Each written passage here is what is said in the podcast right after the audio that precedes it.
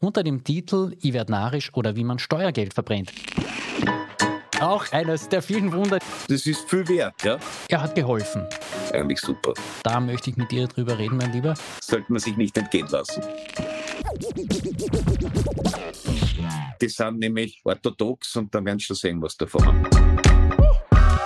Pravda, nichts als Pravda. Sehr elegant formuliert. Anus anum lavat. Was war dieser Hinweis? Ich muss meine Mutter noch fragen. Servus Thomas. Servus Thomas. Und ein herzliches Servus, liebe zuhörende Person beim Mauern Chick, dem satirischen Nachrichtenpodcast der kleinen Zeitung, der Ihnen dabei hilft, die Schlagzeilen und Kommentare der letzten Woche ein bisschen einzuordnen, ein bisschen Ihnen Orientierung geben soll in diesem ganzen Weltengetriebe.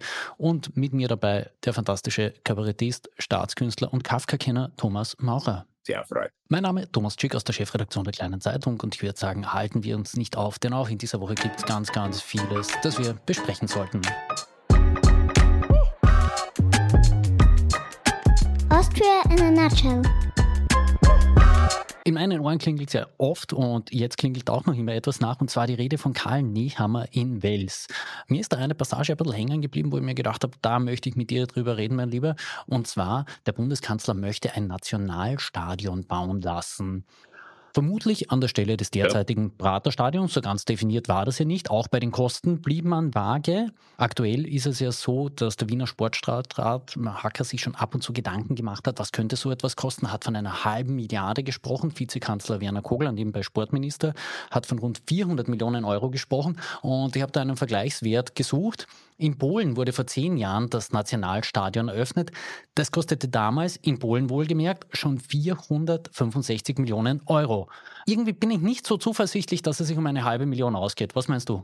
Äh, halbe, eine halbe Milliarde. Milliarde. Ja, Milliarde, pardon. Ich wollte ja, na, machen. es ist ja doch ein bisschen Inflation auch dazu gekommen. Ne? Außerdem, ich, ich glaube, er hat sich da mit Absicht bedeckt gehalten. Also ich nehme mal an, wenn der Bund ein Nationalstadion in Angriff nimmt, dann wird es, also ein ÖVP-regierter Bund, das wissen wir ja noch nicht, wie es sein wird, dann wird es nicht in Wien stehen, glaube ich. Es wird in einem anständigen Linz, na Linz ist auch im Perg, im, äh, im Mühlviertel oder, oder also in einer verlässlichen Gemeinde irgendwo stehen mit einem verlässlichen Landeshauptmann. Weil, dass man das alles im Wasserkopf Wien konzentriert, das muss man ja haben, glaube ich. Das ist gelebter Föderalismus und alle Österreicher müssen es gleich weit ins Stadion haben, was also für irgendwo so Oberösterreich-Salzburg als Standort mal sprechen würde. Wenn es zu einer, wenn, wenn der Volkskanzler kommt, könnte, würde sich Wales anbieten als verlässlich blau regierte Stadt. Das hast du jetzt aber sehr elegant den Ausgang genommen, wo irgendein sehr tiefen Schmied. ja. Klärt es klar. Ja, hatte auch eine kurze Sprachklinge, die ich dann ignoriert habe. Bemerkenswert ist ja, dass man gleichzeitig, wo schon von einem neuen Nationalstadion gesprochen wird, man auch noch darüber sich Gedanken macht, wie könnte man mit dem aktuellen Happelstadion verfahren und da will man es, so wie es derzeit steht, allwettertauglich machen, will ein mobiles Dach drüber schieben gab auch eine entsprechende Ausschreibung und die hat zu etwas Bemerkenswertem geführt und zwar zu einem Inserat der Ziviltechnikerkammer unter dem Titel Ich oder wie man Steuergeld verbrennt. Darin wird kritisiert, dass die Ausschreibefrist viel zu kurz war, dass man noch dazu die Besichtigungstermine nur in der Adventszeit bzw. über Weihnachten hätte machen können. Jetzt wurde die Ausschreibung mal verlängert bis 1. Februar. Aber bemerkenswert, wie da öffentliche Stellen miteinander kommunizieren über Ausschreibungen, nicht über Ausschreibungen, sondern über Aussendungen beziehungsweise eben über Inserate.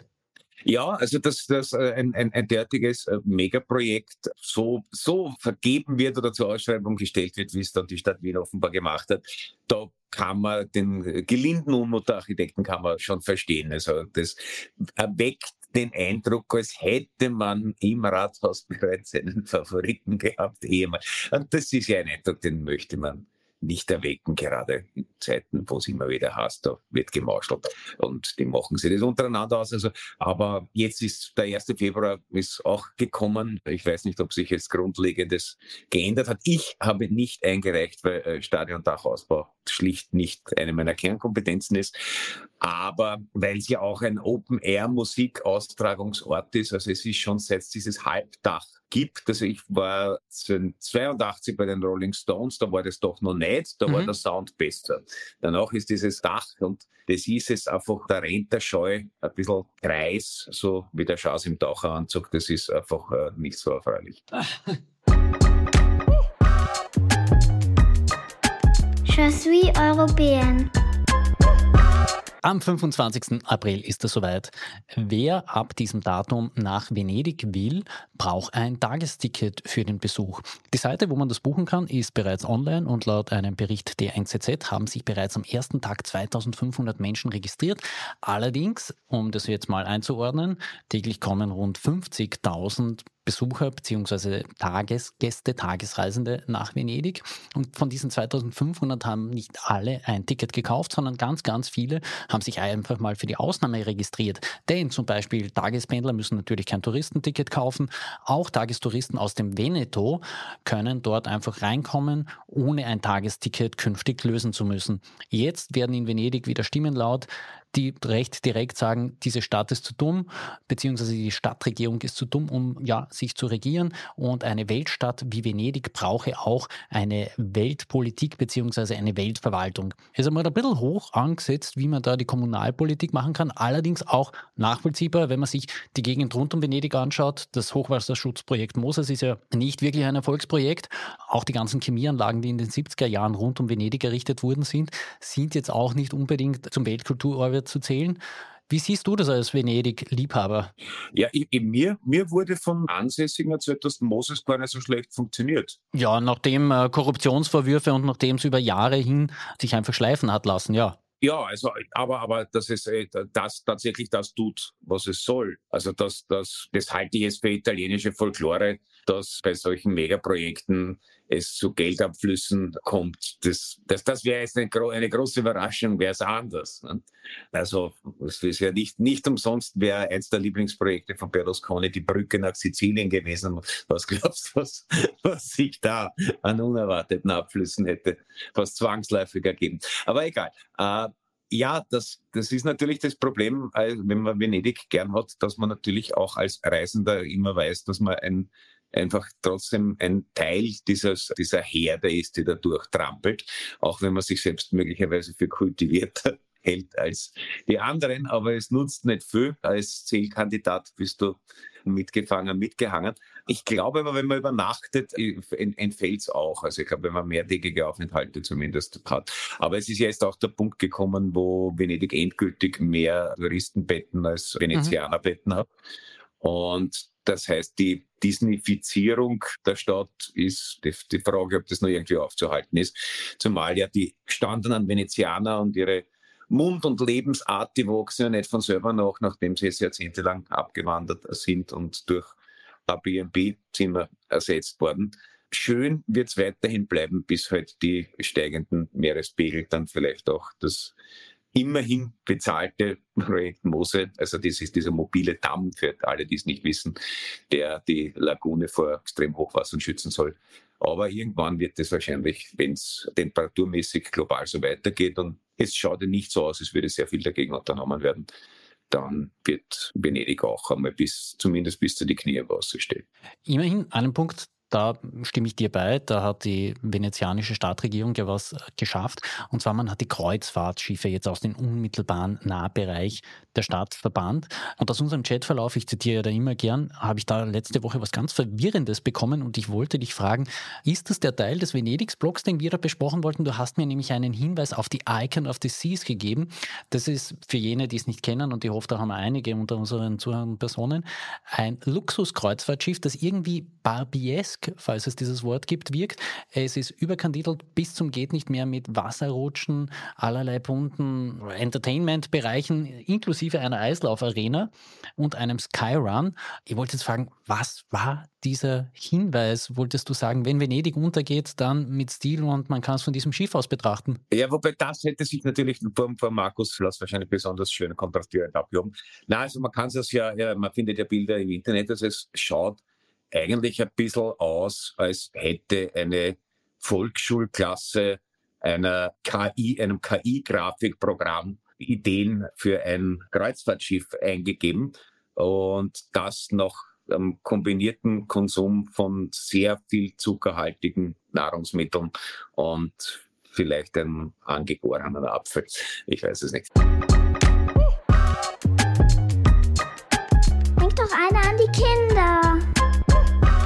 Wir zwei sind ja als Reisende solch Männer und Väter, die gerne ihre Kinder dabei haben gerade auch im Urlaub. Und ein paar aus Schottland. Das hat jetzt allerdings unser Verhalten noch einmal aufs nächste Level gehoben.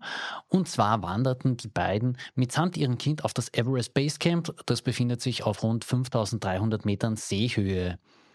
In der Daily Mail wurden die Eltern mit dem Satz zitiert, besser als nach Teneriffa zu fahren. Ich weiß jetzt ehrlich gesagt nicht, woher der Shame für Teneriffa kommt. Allerdings kann ich auch nicht nachvollziehen, warum man mit einem zwei Jahre alten Kind aufs Everest Base Camp geht. Naja, was machst du sonst damit? Du kannst das ja schlecht in der Gepäckablage am Fuß des Everest zurücklassen. Also, also ich glaube ja, dass das, das Everest Base Camp ist ja mittlerweile eh ein, ein Massenausflugsort. Also ich weiß nicht, ob es schon Rolltreppen dort dafür gibt, aber es fehlt zumindest nicht viel. Naja. Wahrscheinlich äh, ist, ist für Zweijährige Höhenluft über 5000 Meter nicht dringend angeraten, so wie ja eigentlich für niemanden. Aber also ich denke mal, die, die physische Gefährdung durch Bergsteigen war wahrscheinlich nicht so wahnsinnig gegeben am Weg ins, ins, ins Basiscamp, soweit ich damit vertraut bin.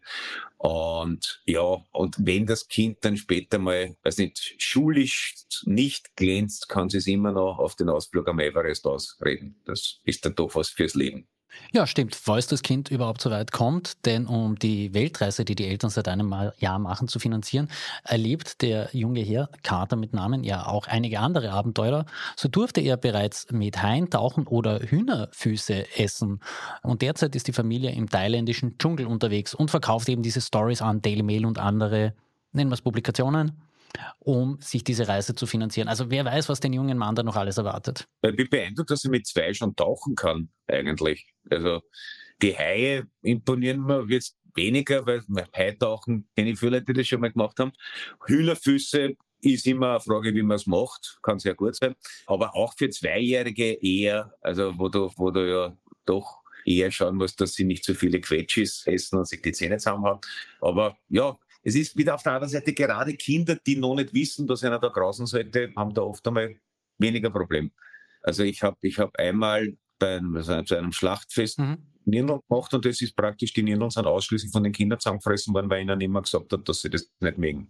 Also man muss rechtzeitig den Kindern sagen, was sie nicht mögen, dann, dann funktioniert es auch.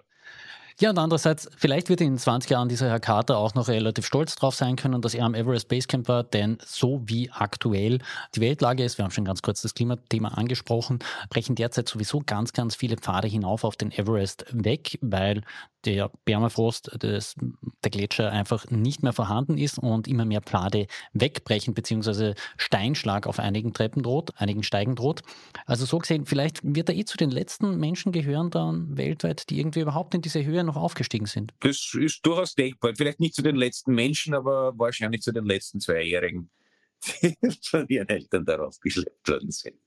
Vielleicht aber in, in, in 20 Jahren sind die Eltern dann auch schon gesetzter und dann machen sie vielleicht schon auf diesem, wie heißt das nochmal, das scheißliche Kreuzfahrtschiff?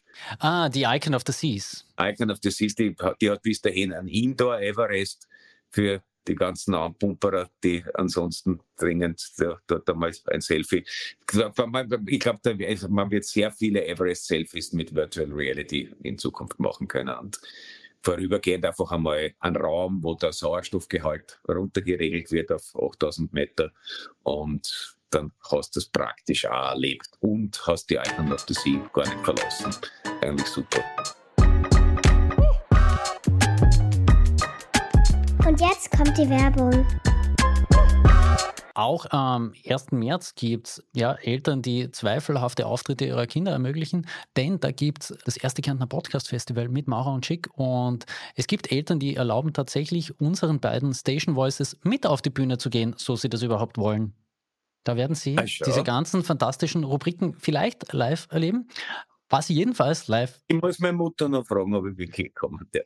Mein Papa hat mir heute in der Früh angerufen, wo er denn die Karten kriegt. Ich habe ihm gesagt, da ist der Link und dann hat er gesagt, aha, dann werde ich sie mir kaufen. Na, lieber Papa, ich check dir die Karten. Alle anderen schauen Sie in die Shownotes, dort gibt es den Link. Und es gibt natürlich nicht nur Mauer und Chick da zu hören, sondern auch ganz, ganz viele andere fantastische Podcasts. Unter anderem gibt es den Podcast Haha Lustig von der Antenne Kärnten mit meinem sehr geschätzten Kollegen Alex Streicher. Und der lädt die fantastische Kabarettistin Chrissy Buchmasser ein, bekannt aus Pratersterne und ganz, ganz vielen anderen ORF-Sendungen. Also da ich glaube nicht, dass du dir von ihr was lernen kannst, aber ich glaube, man kann da schon hinschauen und sich denken, ja, da wächst eine gute Generation junger Kabarettistinnen nach. Ja, ja, da kann man nur als gütiger älterer Herr sanft schmunzelnd daneben sitzen und schauen, wie sie das Regiment übernehmen. Na, endlich eine Nachricht mit einer Frau. Aber was für eine? Würde man im Grazer Bürgermeisterinnenbüro derzeit Champagner überhaupt servieren? Was wahrscheinlich nicht tunlich ist, weil es nicht zum Grundmarkenkern gehört, Champagner zu trinken, wenn man KPÖ-Bürgermeisterin ist, dann würden jetzt richtig die Sektkorken geknallt haben in dieser Woche. Denn LKK, die Grazer Bürgermeisterin, wurde von der Major Cities Foundation zur besten Bürgermeisterin der Welt gekürt oder so ähnlich. Die genaue Definition dessen, warum sie zu dieser World Major gekürt wurde, ist ja ein bisschen, ich würde jetzt sagen, nicht so ganz klar definiert, denn sie ist nicht die beste Ortschefin, das geht jetzt mal aus dieser Foundation hervor, sondern man will jenen BürgermeisterInnen eine Bühne geben, die selbstlos für ihre Gemeinde eintreten. Und da ist LKK indem sie natürlich einen großen Teil ihres Einkommens spendet, ganz, ganz vorne mit dabei und hat sich auch tatsächlich über diesen Preis gefreut. Das ausführliche Interview dazu gibt es am Sonntag in der kleinen Zeitung zu lesen. Wäre es für dich jetzt ein Grund, nach Graz zu ziehen, lieber Thomas, weil es dort die beste Bürgermeisterin der Welt gibt? Ich bin eh hier und da in Graz und mir gefällt es dort ganz gut, aber ich glaube, die Frequenz ist für mich in Ordnung, so wie sie ist. Und aber vielleicht, vielleicht gibt es das ähnlich wie, wie, wie Leiberl-Tausch nach Ländermatches. Vielleicht äh, tauschen ja mal der Michi Ludwig und die LGK für eine Woche zum Beispiel. Leiberl, das wäre obwohl das Leiberl vom Ludwig ist eher sicherheitsgroß und umgekehrt möchte man gar nicht wissen, wie das aber also es ist ja auch nur metaphorisch, es ist ja nicht wirklich ein Leiberl. So, okay. Äh, vielleicht, vielleicht, vielleicht äh, geht Graz einfach dazu über, genau. Also das wäre vielleicht ein Geschäftsmodell, weil äh, Graz ist ja auch noch ein bisschen überschuldet aus der Ära-Nagel, was ich mir erinnere. Ja. Könnte LGK verließen, wochenweise an andere Gemeinden. Dann auch, auch, und, und damit sozusagen den Grazer Schuldenstand abbauen. Why not? Man muss halt schauen, dass natürlich die, die, die Tauschbürgermeister währenddessen die Grazer Stadt nicht ruinieren. Also vielleicht muss man ihre Kompetenzen beschränken, damit sie nicht das, den Segenszauber, den die LKK über die Stadt geworfen hat, mutwillig beschädigen.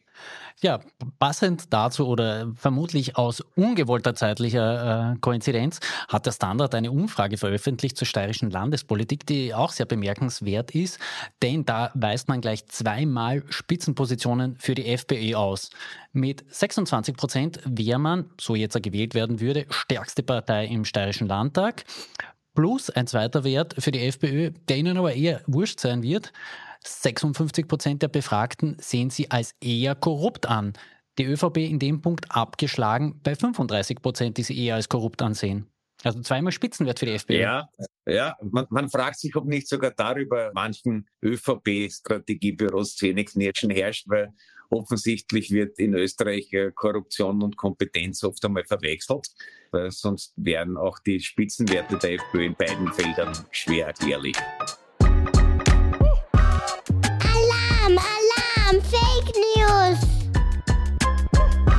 Die Unterstellung, die im letzten Satz mitgeschwungen ist, die übergehe jetzt einfach mal geflissentlich und zitiere stattdessen aus einem aktuellen Artikel von Hans Rauscher im Standard. Der hat ein kleines Dramolett geschrieben über den neunten Prozesstag im Verfahren gegen Sebastian Kurz und Co. Und zusammengefasst ist es mal Pravda, nichts als Pravda. Zur Erinnerung, per Videoschaltung aus der österreichischen Botschaft in Russland wurde ein Mann in den Prozesssaal projiziert, der Thomas Schmidt seinerzeit als CEO eines Ölprojekts in Georgien anheuern wollte. Und dieser russische Investor, Unternehmer, berichtete von einem Abendessen mit Schmidt in Amsterdam und dort soll Schmidt erklärt haben, die Staatsanwalt habe starken Druck auf ihn ausgeübt, Kurz und Co. zu belasten. Der russische Unternehmer hat das dann auch noch eidesstaatlich festgehalten. Der Richter hat gesagt, er würde es dann trotzdem gern nochmal über dies hinaus im Prozess hören. Und so kam es eben zu dieser Einvernahme. Und meine Kollegin Christina Dra hat es dann mit einem sehr prägnanten Satz zusammengefasst. Die Erzählung, dass ein russischer Geschäftsmann von einem ihm unbekannten österreichischen Anwalt kontaktiert wird, der ihn nach einer gesendeten Mail fragt und mit dessen Hilfe der Russe dann eine eidesstaatliche Erklärung aus allgemein menschlichen Gründen abgibt, klingt wenig plausibel. Also da hast, wurde ein bisschen mal die... Sehr elegant formuliert. Ja. Zumal ja die eidesstaatliche Erklärung vom Anwalt selbst formuliert wurde, wie wir gestern auch erfahren haben. Er hat geholfen. Und nur aus allgemein menschlichen Gründen unterfertigt hat. Und war jetzt, habe ich auch irgendwo gelesen, dass er Unternehmer war davor auch russischer Diplomat und das habe ich vielleicht zu viele Spionageromane, Jean Le Carré und dergleichen gelesen. Aber bei mir ist bei russischer Diplomat in meinem Kopf erscheinen sofort Anführungszeichen um das Wort Diplomat. Also da scheint, da scheint sich einiges sehr äh, Drehbuchreifes äh, zusammenzubrauen mit der Einschränkung, dass das in einem Drehbuch nicht glauben tätst. Also wenn ich mir die Geschichte ausgedacht hätte und als äh, satirische Filmidee irgendwo hintrage, wäre das Gelächter, das erschallt, nicht der Brillanz meiner Theologie geschuldet gewesen, sondern der, dem Wahnsinn, dass ich sowas für plausibel halte. Na, wie gesagt, es gibt ja aus dem allerengsten Umfeld auch Leute mit sehr guten Sigi Wolf, ist glaube ich sehr gut nach Russland vernetzt. Also vielleicht gibt es aus diesem Umfeld irgendwie Menschen, die diese unwahrscheinliche Paarung gestiftet haben. Aber es ist eben noch dazu, es ging um ein Ölprojekt, über das man aber nichts sagen darf. Mhm. In Georgien? In Georgien von Russen und deswegen sind sie aufmerksam geworden auf einen auf den Herrn österreichischen karenzierten Finanzbeamten, einen hohen, der genau der richtige ist, weil wahrscheinlich, wenn man keine Ahnung vom Ölgeschäft hat, geht man ganz anders unbelastet rein. Äh, hat ein paar von diesen eingefahrenen Denkmustern nicht, die im Ölgeschäft oft einmal so gefährlich sind. Und der setzt sich dann hin und erzählt den beiden, die ja noch dazu gar nicht wussten, dass der, der mit dem Kurz irgendwas zu tun hat, haben sie ja ausgesagt. Sie haben nur allgemein über ihn gelesen, ohne irgendwie zu erfahren, dass er da gerade Grundsatz ist. Und dann überrascht er die beiden mit einem spontanen Geständnis das so aber dann auch wieder nicht. Das steht in der eidesstattlichen Erklärung, die ja nicht direkt aus der Hand des russischen Diplomaten und späteren Unternehmers äh, gekommen ist, sondern aus der Hand des Anwalts von Sebastian Kurz. Es ist schon, also mittel, jetzt, wo man weiß, dass das wirklich passiert ist, sollte man es schon verfilmen, weil das sollte man sich nicht entgehen lassen. Du meinst also nicht, dass Thomas Schmidt sich bei einem Abendessen in Amsterdam um Kopf, Kragen und Kronzeugenstatus redet, einfach weil es so gut passt? Okay, der Schweigen ist auch eine Antwort. Ja, also vielleicht wollte er die goldenen, die goldenen Zeiten reenacten, als er sich noch am Kopf und Kragen gechattet hat. Aber ich glaube es fast nicht. Na. Ja, Florian Klenk im Standard war wie, äh, nicht im Standard, aber im Falter, war wie so viele andere JournalistInnen und Journalisten auch äh, zu Gast und hat dann noch zitiert, was Kollegen eines internationalen Weltblattes, wie er es nannte, dann hinterher darüber urteilen, Anus anum lavat. Und ich werde das jetzt nicht übersetzen, ich sage nur Manus manum lavat heißt eine Hand wäscht die andere. Und was dann Anus anum lavat heißt, so viel Latein kennen sie alle. Und wir lassen diesen Satz in seiner ganzen Schöne das einfach nachfallen. Oi, Einmal bemühe ich noch unseren Chat, denn ein weiteres Mal hast du mich mit einem Hinweis etwas äh, ja, irritiert beziehungsweise einfach ratlos zurückgelassen, weil ich mir gedacht habe, ja eh, du hast mir da eine File geschickt von der Militärwahlfahrt in Lourdes, wo Verteidigungsministerin Claudia Tanner die Meldung des diensthabenden Offiziers oder sonst irgendwas entgegennimmt. Und ich habe mich dann gefragt, was wirft die dabei aus der Bahn? Es war, ich, aber mit, mittlerweile, wir können ja dieses Geheimnis lüften, wir haben, wir, wir sprechen manchmal vor der Sendung miteinander, habe ich erfahren, dass du persönliche Erfahrungen hast. Ich wusste bisher nicht, dass es Militärwallfahrten nach Lourdes oder wie man eigentlich früher gesagt hat, Lourdes, Lourdes. Dass, man, dass man nach Lourdes fährt mit dem Bundesheer, das war mir nicht bekannt. Also ich meine, es ist wahrscheinlich angesichts des Zustands des österreichischen Bundesheers sinnvoll, dort um Spontanheilung zu bitten, auf das irgendwie zeitgemäße Aufklärungssysteme und was halt eine, eine Luftwaffe überraschend sich manifestieren in den österreichischen Kasernen, weil es sind ja, glaube ich, es sind ja Wunder belegt in Lourdes. Mhm. Da, da gibt es auch eine ganze Galerie von Krücken, die über dieser berühmten Grotte hängen, wo die heilige Bernadette mittlerweile, glaube, Heilige, ja, eben ja, ihre Marienerscheinungen hatte.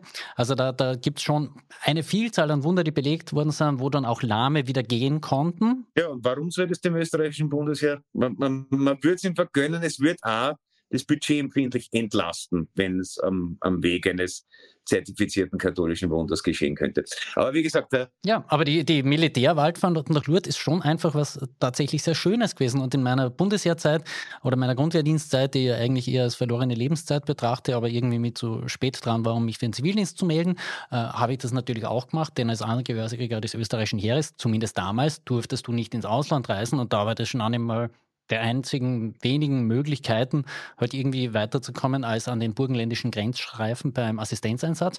Und das war durchaus interessant. Es ergeben sich dann auch so völkerverbindende Connections mit anderen Militäreinheiten. Ich kann mich erinnern, eines Abends bin ich dann als norwegischer Luftwaffenoffizier heimgegangen und er halt mit meiner Garnitur. War ein bisschen teuer ah. und hat mir dann einen Rapport gekostet, aber ich hatte dann zwei, drei Jahre lang eine wirklich, wirklich gute Faschingsausstattung als norwegischer Luftwaffenoffizier. Das, das ist viel wert, ja? ja. Aber es ist, wird, wird man da, also musst du dich da freiwillig melden oder? Mhm. Weil ja, es gibt ja auch Nicht-Katholiken, sogar im österreichischen Bundesheer. Das ja, und die dürfen natürlich trotzdem mitfahren. Also ich kann mich an einen türkischstämmigen Kollegen erinnern, jetzt getraue ich mich nicht zu sagen, wessen Glaubens der war, ob der irgendeinen Glauben gehabt hat, aber der war mit dabei, war ein lustiger Zeitgenosse. Der ist dann mit einem ja, Gebiss eines anderen Soldaten mit nach Hause. Die haben dann irgendwie separat gegen ein Gebiss getauscht. Also auch so etwas geschieht dann dort. Mir war das dann doch ein bisschen zu weit, muss ich gestehen. Also Wahrscheinlich sind dem Kollegen dort in Lourdes die Zent nachgewachsen und er hat das Gebiss nicht mehr braucht. Ja, äh, auch eines der vielen Wunder, die Franz Werfel in seinem fantastischen Roman Das Lied der Bernadette beschrieben hat, die nachwachsenden Zehen. Und ich möchte aber in dem Zusammenhang darauf hinweisen, also wenn sich das wirklich als segensreich für die Ausrüstung des Bundesheers erweist, es gibt ja in der Nähe von Wien, wir haben ja eigene Lourdes-Grotten bei Maria Guging. Ah. Haben, äh, also ich, ich weiß nicht, ob sie auch wundertätig ist, aber man hat dort eine, eine meine Oma ist manchmal dort in die Lourdes-Grotten gefahren. Also vielleicht, das wäre für im Osten äh, stationierte Truppenteile, die kosten schon eine Variante, wenn man die einfach nach Maria Guging bringt, dort in der Lourdes-Grotten kurz antreten lässt. Und wir haben dann, weiß nicht, super Cyber-Einheit beim Heimkommen. Klingt jedenfalls einmal vielversprechend. Es ist nämlich auch deshalb wichtig, weil ja der Herr Nehammer mit seiner Vision für die Zukunft Österreichs schon auch gesagt hat, Milizübungen, das geht nicht. Das ist, also wir müssen das Bundesheer wieder auf Vordermann bringen, aber Milizübungen sind schlecht für die Wirtschaft, das machen wir nicht. Also ja. ich könnte es nicht spüren, aber ich glaube, wir haben das einzige Milizheer auf der Welt, in dem es keine Milizübungen gibt. Ja, aber andererseits muss man sagen, wenn wir jetzt einfach alle ein bisschen mehr beten und ein bisschen mehr auf Wunder und Marienerscheinungen hoffen, dann kann uns aus der Russ und anderen nichts anhaben. Ja, weil die sind nämlich orthodox und dann werden sie schon sehen, was davon haben. Genau, und mit diesem positiven Ausblick auf die österreichische Verteidigungspolitik lassen wir Sie eine Woche lang in Ruhe. Keine Sorge, nächste Woche sind wir wieder für Sie da.